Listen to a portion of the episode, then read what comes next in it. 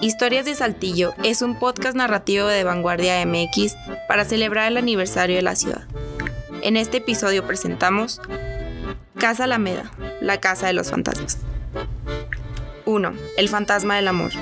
A finales del siglo XIX, Francisco Ernesto Salas López revistió el amor por su esposa Margarita Loyens con muros enladrillados y rojizos. Le dio cuerpo a ese indomable sentimiento. Lo convirtió en un chalet de arquitectura francesa en la esquina de Guillermo Purcell y Ramos Arizpe. Dejó su corazón en el corazón de Saltillo, como un cofre dentro de un cofre, como un espectro que se queda ahí, en silencio, a pesar de todo. Así, con sus casi 10 metros de altura, la fachada del edificio 121 quedó a la vista de todos en uno de los paseos más tradicionales de la ciudad, la Alameda Zaragoza. Con los años, vendrían nombres como la Casa del Lago, Casa Grande, la Casa del Gobernador, Casa Roja y más recientemente Casa Alameda.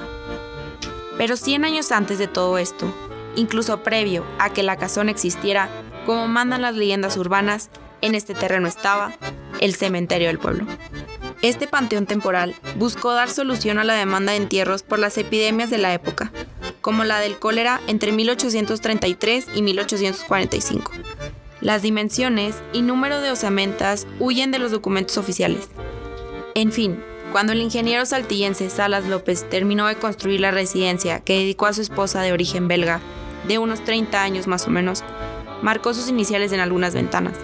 Con esto dejaría una marca que, sin embargo, no sobreviviría hasta el día de hoy. 2. El fantasma de la muerte. Con el cambio de siglo y las consecuencias de la Revolución Mexicana, la casa que se levantó como símbolo de amor cambió de dueños y cambió de esencia.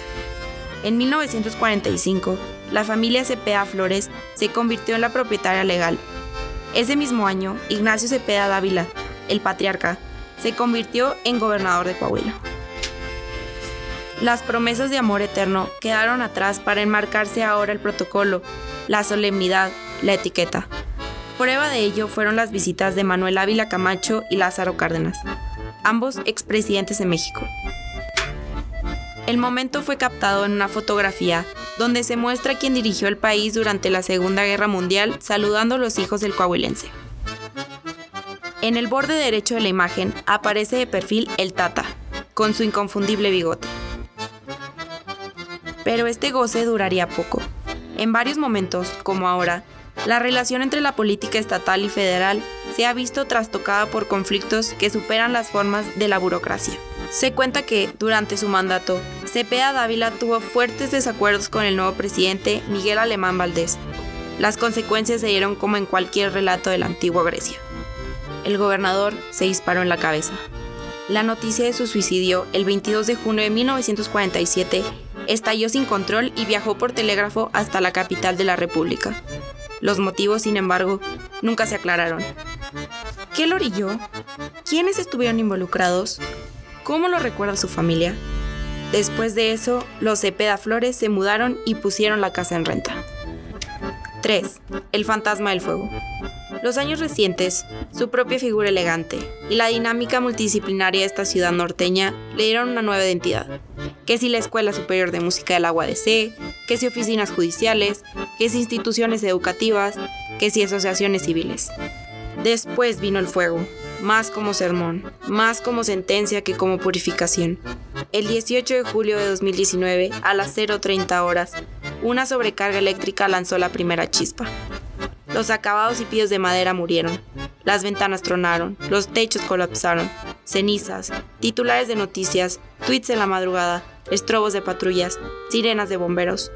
El agua que todo lo limpia, polvo al polvo. Las heridas de ese cuerpo de baldosa de ladrillos no quedaron a la deriva. Se me arruga el corazón al ver la casa así, dice Francisco Cepeda Flores, uno de los propietarios del terreno. Su voz, como de abuelo comprensivo, refleja el dolor. De ahí que, a pesar de todo, incluso de la muerte de su padre, quieran restaurarla, aunque falte hoy el dinero que lo haga posible. Mientras tanto, la Casa Roja, su esqueleto, el cascarón chamuscado, la Casa de los Fantasmas, sigue en pie. La resguarda apenas un candado. Si quieres escuchar más anécdotas como esta, escucha los demás capítulos de Historias de Saltillo. Esta historia fue investigada por Adriana Armendaris y narrada por Natalia Gutiérrez. Edición de Ramiro Cárdenas, imagen de la familia Cepeda Flores. Idea original, Carla Guadarrama, Adriana Armendaris y César Gaitán.